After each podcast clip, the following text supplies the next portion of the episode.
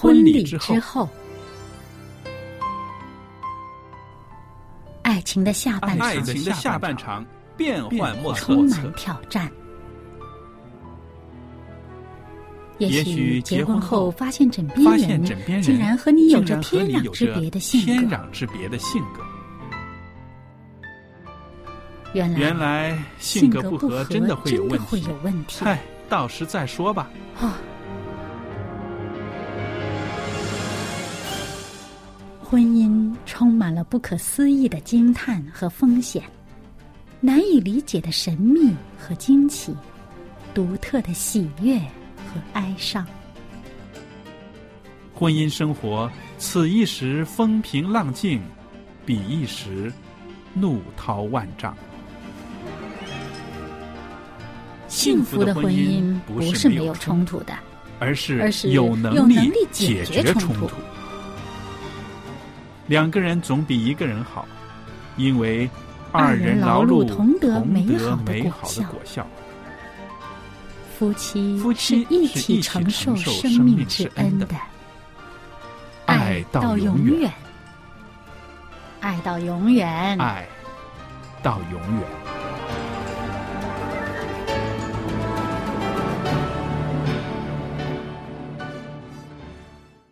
听众朋友您好，我是肖佳丽，在这儿特别的欢迎您收听婚礼之后节目。那我们的电台呢是希望之声福音电台，希望我们的福音电台把耶稣是爱这个最大的福音能够传讲告诉您。那么婚礼之后节目呢，我们除了谈到这个怎么样增进婚姻生活中的圆满夫妻关系之外呢，我们也特别的愿意听众朋友呢，借着我们的节目可以了解啊，上帝对婚姻还有婚姻中两个人的旨意。那今天呢，有小燕在我们的节目里边，我们在这儿欢迎小燕。您好，大家好。那今天呢，我们在节目里边呢，呃，跟小燕一块儿在探讨一些啊、解决婚姻中各样问题的一些具体的方法，对不对？我们曾经说过一些啊、婚姻中要经营它的一些个必备的智慧。嗯那这些个智慧呢，听起来很抽象，对不对？嗯但是我们现在讲到实际的方法呢，的确是啊、很具体的、很现实的，对不对？对。那么今天我特别的提出一个问题，那也是因为啊、听众朋友的来信里面呢，让我啊、感触到的，就是性生活的不协调啊，它对婚姻的影响是非常的大的，嗯对不对？对，尤其是现代的这个呃婚家庭哈，有很多最后导致分开的这个原因，是因为性。是的，那我看过呃一些书读的课程里面呢，这个排行榜啊，说到婚姻破裂的几方面的问题，沟通的问题，嗯性生活的不协调，嗯还有金钱的问题。嗯那这几个总是排在前面的，嗯这三个都是排在前面的。所以我们说啊、性关系不能够避讳的，是不是？嗯那么个这个是婚姻生活的很重要的一方面。是的，嗯，但是呢，呃，碍于我们中国人的这种礼教的观念，很少人愿意把它拿出来说的，尴尬呀、觉得很尴尬，或者是觉得啊，觉得很害羞啊，这种事情怎么可以跟人提起，或者是有一些个困难的时候，怎么可以说出来？其实不敢找人帮忙，嗯。不敢寻求专业意见，嗯、因为觉得好像，呃，如果自己呃两夫妇解决不了的话呢，要么这事儿就扔在一边儿了，嗯。从此不再理会他了；要么呢，就哦，这比较极端的办法。是，那我们说到我们的希望之声福音电台，我们是一个传福音的电台，呃，我们是一个基督教的电台。我们今天呢，在这儿呢，我谈一些关于基督教对于这个男女两性性生活的一些概念，是不是？那么，其实婚姻中的性生活呢，它是出于上帝的意思。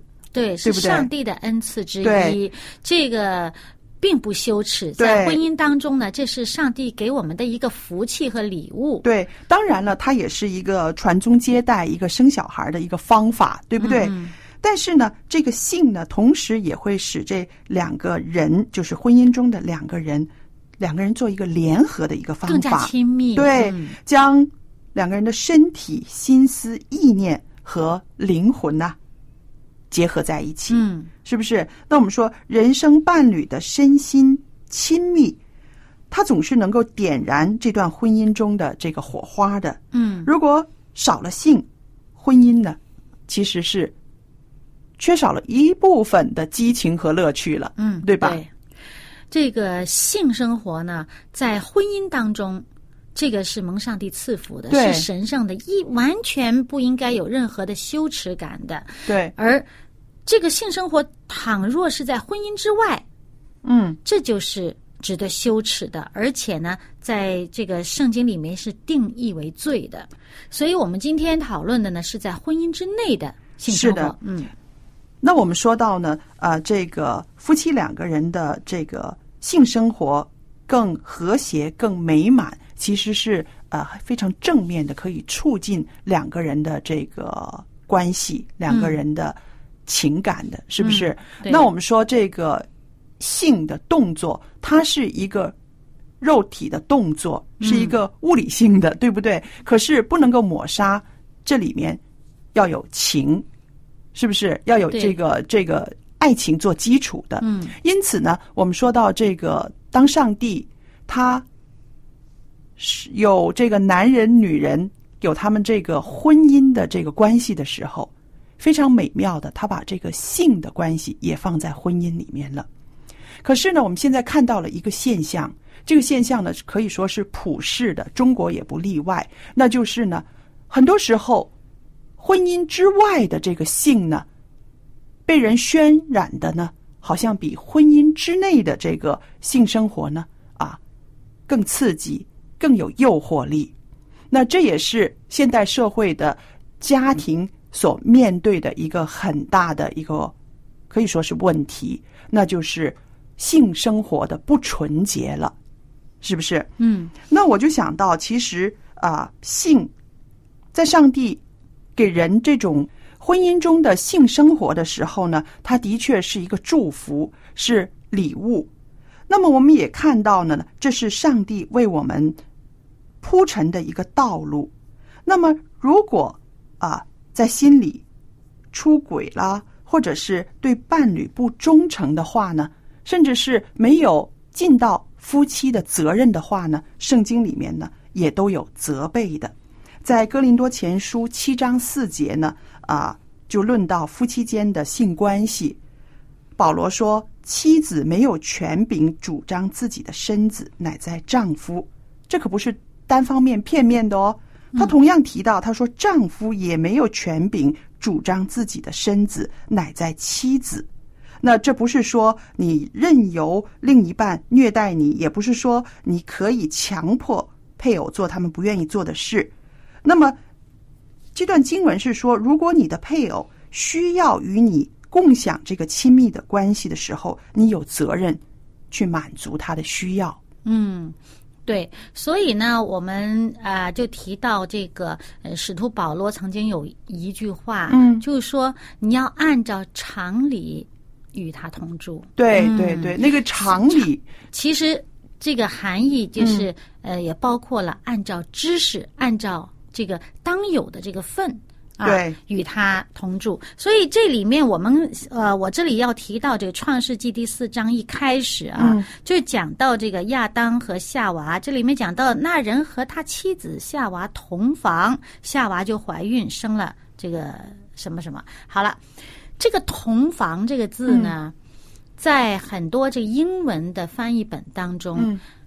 就是了解、认识。嗯所以你要知道，这个呃，最古老的时候，这个希伯来文这个文字啊，嗯。那个其实是他更多的认识，这个认识里面是带有行动的，对。带有行动的这个认识，就不只是单单是头脑中的认识，而是带有行动的认识。而在夫妻的关系、夫妻的生活当中，这个同房是一个更深入的了解和认识这个夫妻。那么他这个认识程度呢？呃，是，也就属于我我在后面呃刚刚提到的这个使徒保罗说的按照常理啊，就是其实这些是包含在这个婚姻生活当中的。对，你对你的配偶的更深度的认识，也包括与他的性生活在内。嗯嗯嗯，所以我们就说到，其实在这个婚姻的生活里面，这个性的关系里面，常常要把彼此摆在首位，嗯，是吧？那么就是也要看重对方的需要。是嗯，如果对方在这方面就是很需要的话，你嗯不要因为自己的某些理由和原因就拒绝，这个是不好了。因为呢，这样子的话，其实就是说，呃呃，减淡了你们之间的这个这个这个这个恩爱这个成分。对，但是我知道，呃，夫妻到底是两个人，对不对？嗯对在面对这件事情的时候，可能大家呢有不同的这个需要，或者是嗯嗯呃身体的状况不一样。对对对。那我觉得在这个时候也不要回避，或者是不说。这个时候要做一个更深层次的沟通，嗯就是说你的困难你要说出来，对，是不是？就是在理解的情情况下，大家能够协调到比较一致。对如果实在是因为某些客观的原因，实在是做不到的话，其实应该是寻求帮助和辅导的。是的，嗯有的时候甚至要走出两个人的框框，嗯，要去外边找一些个专业的，对，寻求专业的帮助。对，嗯寻求专业的帮助，这个是很有必要的。但是呢，我知道有很多人呢会想到啊啊这种事情说出来会不好听啦，会碍于这个面子啦，或者是这个压力啦，各方面呢不愿意把这个事情呢拿出去啊说。但是我自己就想到，如果夫妻两个人之间有哪一个生病了、不舒服了，或者是啊、有什么啊、需要看医生去医院的事情，我相信不会怠慢，是不是？马上就去对去找人来帮忙解决，对不对？对对但是呢，很多人在这个事情上呢，就觉得哎呀，不可以，好像很害羞的。但是我觉得一样，把它看得坦然一点，嗯，没有什么害羞的事，它是一个啊，可以拿出来两个人好好的倾谈讨论的事情。同时呢，需要帮助的时候，确实需要一些专业人员的辅助，对吧？嗯？嗯，当然啦，是必须在彼此互相体谅的这个前提之下啦。嗯，不要说呃我很需要你呃不配合，你就好像多么大的不是哈，这个就不好。那么我们真的是因为夫妻嘛，呃彼此之间呢，真的是应该把对方跟自己看为是一体的，也要把自己就是看为是对方的一部分。也就是说，我是属于他的。是啊，我就想到这个保罗，在他当时生活的这个世代，那个时候的呃一些个社会的风气，其实跟现今有相似之处。嗯，所以保罗的一些信息呢，对于呃一些个结了婚的人，在这个性关系上有有疑问的人呢，有一些很好的劝勉，嗯是不是？那我看到了，呃，在这个哥林多前书第七章第五节，保罗呢又再一次提到夫妻两个人之间呢是不可以亏负的。嗯啊，他说到夫妻不可彼此亏负，除非两情两厢情愿，除非两厢情愿暂时分房，为要专心祷告方可。以后仍要同房，免得撒旦趁着你们情不自禁引诱你们。哇，后边这一就是不要给魔鬼留地对步。，嗯后边这一节呢说的非常的呃有力，因为呢，如果我们在这个彼此之间的这个性的协调上有缺失的时候，就给魔鬼留地步了，是吧？嗯，有缺失的时候，你心里还不快，对，这就容易出问题啊、所以呢，你如果发现因为你们之间这方面不是很协调，但是呢，大家都很乐意接受，觉得这个状况是呃，其实是可以包容、可以接纳的，那还好。嗯但是如果呃发现其中一方对此耿耿于怀，或者心里面很多的不快，那就真的要赶快寻求解决的方法。嗯是的，那我也想到，就是这个啊、性生活很容易被骚扰。嗯，这种骚扰不是说是环境方面的，有时候一些心理方面的事情，嗯嗯对不对？那我们说，呃，有的时候是养儿育女的重担啦，嗯或者是财务的风暴啦，或者是这个啊、姻亲的关系呢，那这些个外来的压力，其实呢是会影响到两个人的性生活的。嗯，对不对？如果还有彼此的信任，嗯如果也没有有一个好的信任程度的话，其实也会影响到夫妻的性生活的。还有对现代的这个城市人来说，嗯一个更重要的影响是健康。对，这身体状态不好啊，啊、还有这个情绪啊、压力大的时候呢，你这个身体呃这方面的表现会差很多。，对，那么就变成没有精力，嗯，没有精神去做了。对那么所以呢，呃，在这些方面呢，大家也都是需要协调，需要努力去去把它做得好一些啊。当然，我们知道这个性呢，它不是一个呃绝对必要的一件事情，但是呢，这个事情绝对是有这个呃。让这个生活变得更甜蜜、更美好的一个呃刺激的，对，所以呢，呃，如果大家身体没有什么问题，时间呢和其他的各方面呢，呃，都可以配合的话呢，啊，有时候呃，某一方可能会抱怨，觉得很平淡，嗯嗯。好像呃越来越觉得无聊嗯啊，哎、那这个就要想想办法，怎么让它变得更新鲜一些了。是的，我记得很多年前，呃，我刚结婚不久啊、生了小孩之后，有一位姐妹呢，呃，远渡重洋的来探望我。嗯，那么我们是很好的婚前的好友啊，嗯，然后她也结婚了，也生了一个孩子，那我也生了孩子，我们就可以无话不谈了。那么她当时就跟我提到她的困难，嗯就是她是一个嗯很害羞的人，也是一个不主动的人。然后呢，在这方面，她觉得不知道怎么样应对她的丈夫的一些个呃需要。嗯然后后来我就跟她说：“我说你爱不爱你的丈夫？”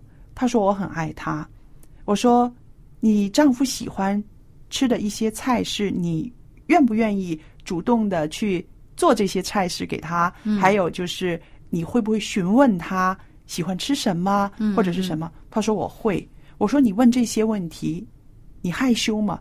他说：“没有啊。”所以我说：“你不要把这个性看得啊、呃这么大的重担。嗯你和你丈夫那么相爱，那么亲密，这种生理上的需要，或者是这种生理上的这个啊、对应哈，嗯你把它看成生活中的一部分。嗯。然后后来他突然之间开窍了，嗯，他觉得我跟他讲的很直白，但是呢、很简单，嗯。没有那些个框框，没有那些个条条文去约束他，也没有让他觉得很难堪。然后后来过了几年之后呢，他笑着跟我说：“他说真的很奇怪，那天我们两个人站在火车站旁边所谈的那些那些话哈，对我影响很大。”嗯然后我就明白了，我就明白了，然后我就觉得，我这位姐妹的一个经验，让我常常记着。嗯，我也愿意去鼓励那些个在这方面啊、遇到困难的人，没有什么是羞于启齿的。嗯如果吃饭是一个生理的需要，你愿意用饭菜去款待你的丈夫，那么你丈夫对你的一些个啊肉体的一些个渴望啊，我们说的是这个丈夫和妻子之间的，一直是在在婚姻之内，他对你肉体的一些渴望，其实也没有太出圈儿。没有什么值得羞耻的。对，嗯，对，所以这个是我啊、生命中觉得是一个啊、蛮特别的一个经验，跟一位姐妹的这样子的深入的谈话，这样子的分享呢，让她的婚姻可以跨过一些个困难。对对对就是你有特别的啊、这个感受和需要的时候，也不要羞于启齿告诉对方。，对那么呃，那么你觉得？可能自己呃达不到对方的这个期望的时候呢，也不要羞于询问，嗯啊、就好像你很愿意询问他喜欢吃什么饭菜一样，对啊，那么其实这个也是可以去问的，就是说你怎么样才能更加舒服啊？或者是嗯、他希望有一些某些时间或者呃位置上的变化呀，或者是在呃。其他的一些呃新鲜感，那么其实夫妻两个人应该可以是彼此讨论，去呃共同协调这个问题的。是的，还有呢，啊、借着谈这个啊、夫妻两个人的性生活的协调呢，我们也在引申到一个另外一个板块儿，就是说，呃，计划生育，对不对？那家里面希望有一个孩子的时候，其实也是要夫妻两个人呢，好好的坐下来，来探讨一下，什么时候我们家有一个新成员，他是啊，在我们的生理、心理都准备好的这个情况之下，欢迎他、迎接他的。这个我觉得也是一个呃夫妻生活中的一种好的沟通，一个准备。因为我发现呢，有很多人呢，就是在心理上没有这个准备，突然之间孩子来了，有些措手不及，因为还没有预备好在经济方面呢、或者是在这个心理方面呢、工作上面的安排呀，谁来带孩子，这些从来都没有讨论过的，没有想过的，没有触及过的啊，怀孕了，然后要生小孩了，有一些手忙脚乱的。那我觉得一些个新婚夫妻呢，在你们刚结婚的时候，甚至在婚前，可以谈这方面的事情嗯啊。大约什么时候我们需要一个准备嗯啊？两个人的适应。夫妻之间的适应新生活，然后还有在经济方面，我们是不是啊有一些个预算？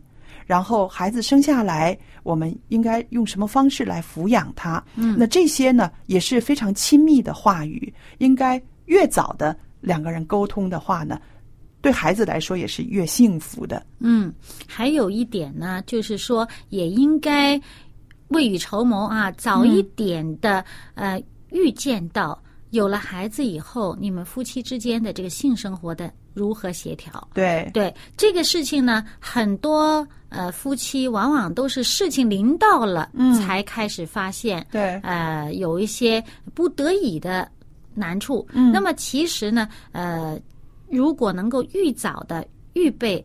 预早的思考这件事情呢，呃，事先的做一些调整的话呢，就会更好。是的，其实呃有很多书籍呢也会触及到，是不是啊、呃刚生过孩子的母亲她的一些生理的反应，或者是有了一个小孩儿一个新生儿。给家里面带来的一些冲击，夫妻两个人没有独处的时间呐、或者是没有独处的这个环境了，那这些呢，如果提早的两个人有一个沟通的话呢，到时候真的遇到这样的情形的时候呢，就可以彼此体谅了，对吧？嗯。还有一个问题呢，就是尤其是一些呃做丈夫的哈，嗯，他目标性很强的人呢，呃，再加上他工作忙啊，或者是身体的这个呃状态，或者是精力的问题呢，他生孩子是他的目的，目的达到以后，就从此他不再需要这件事儿了。这个就是圣经里面说的，他亏负了他的伴侣了。对，所以要按常理与他对同住。嗯。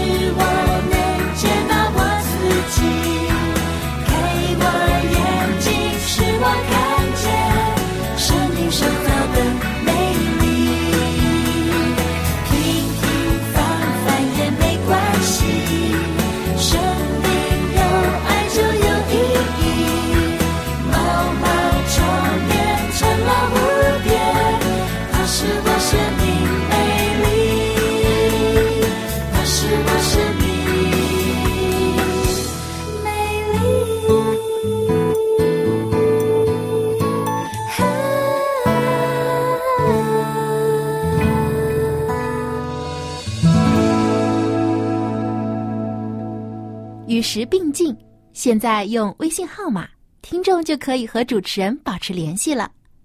向您喜欢的主持人问个好吧，或者为他打打气。你也可以在微信留言索取您所需要的书籍和礼品。我们的微信号码是幺八九五零四四四九零八，幺八九五零四四四九零八。微信名称是佳音。现在就请拿出您的手机，添加我们的微信号吧。我们的主持人期待着和您联系。听众朋友，很谢谢您收听我们的节目。如果您喜欢我们的节目的话，可以在网站上重温，也可以把我们的节目介绍给您的亲戚朋友。那好了，我们下一次节目再见。